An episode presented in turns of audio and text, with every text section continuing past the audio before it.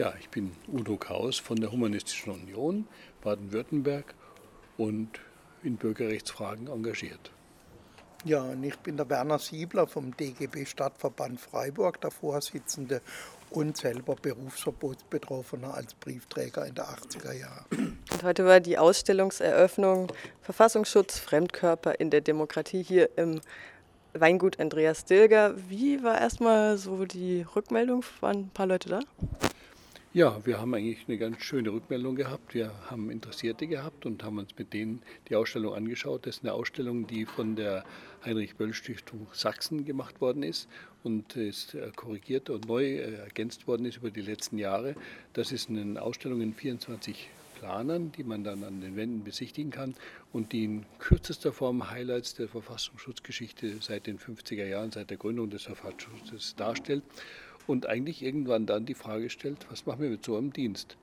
Und die Überschrift der Ausstellung ist eigentlich das, was man sagen soll, Verfassungsschutz ist systematisches Versagen. Hm. Ja, da muss man nicht erwarten, dass die große Sachen für unsere Gesellschaft bringen, sondern wenn man etwas, eine Aufgabe dem Verfassungsschutz übergibt, könnte es eher sein, dass das andersrum rauskommt. Hm seit den 1950ern, du hast es gerade angesprochen, immer wieder Rechtsbrüche und auf jeden Fall auf dem rechten Auge Blindheit, muss man auch schon sagen. Und am Ende die Perspektiven. Ähm, muss man eine Auflösung fordern oder kann man diesen Apparat, der ja eine Bezeichnung auch hat mit Verfassungsschutz, was ja eigentlich ist, ist es ja ein Inlandsgeheimdienst, das führen Sie auch aus hier in der Ausstellung. Kann man diesen Apparat umstrukturieren? Ja, das ja genau die spannende Diskussion. Und das ist ja Teil der Motivation, diese Ausstellung nach Freiburg zu holen. Also wir waren erstmal entsetzt, als letztes Jahr im Frühjahr der Verfassungsschutz Baden-Württemberg Freiburg zum Hort des Linksextremismus erklärt hat.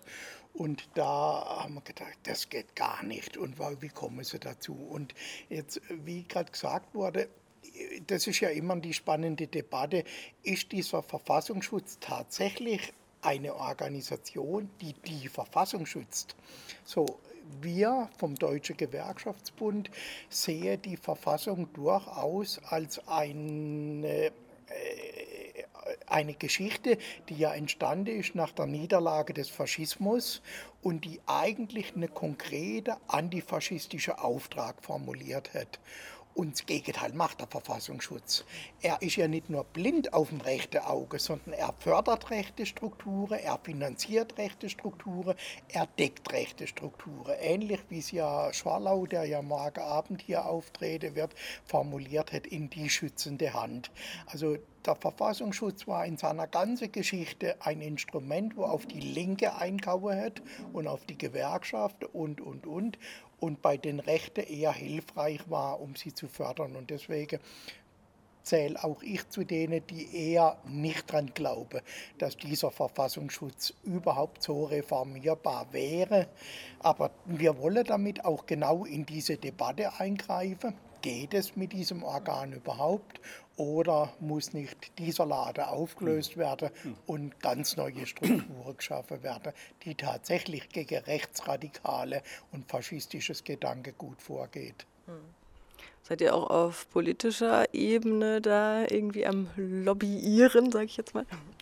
Naja, unser Problem ist, wir haben versuchen seit 30 Jahren den Verfassungsschutz also als kritisches Problem der Gesellschaft zu begreifen und haben uns dann in den 90er Jahren irgendwann dazu entschieden, zu sagen, also mit diesem Verfassungsschutz, mit dieser Administration, mit diesen Tausenden von Beamten, mit Millionen von Geld, ich meine, das sind in Baden-Württemberg, sind das Personalkosten 22,5 Millionen und die Sachkosten, die wir jetzt im, Jahr 2020 hatten, sind gestiegen von 10, also von 10 Jahren auf 6,4 Millionen. Also was machen die mit den Sachkosten? Da ist irgendeine Explosion erfolgt, ja, von der wir eigentlich gar nicht wissen, wohin das Geld geht, wie auch immer. Das ist alles geheim. Unser Problem, was wir mit diesem Dienst haben, solange man einen Dienst und Verfassung schützen will, kann man das nicht mit diesen geheimen Strukturen machen. Das ist das Grundproblem an der ganzen Geschichte. Und deswegen meine ich, man muss auf jeden Fall die Verfassung schützen, das ist ganz klar. Aber man kann es nicht mehr in diesen untransparenten Figuren machen. Und deswegen ist die, die Kernforderung, dieser Dienst muss, soweit er nicht transparierbar ist, muss verschwinden als Dienst. Der ist, nicht, der ist Ersatz zu streichen.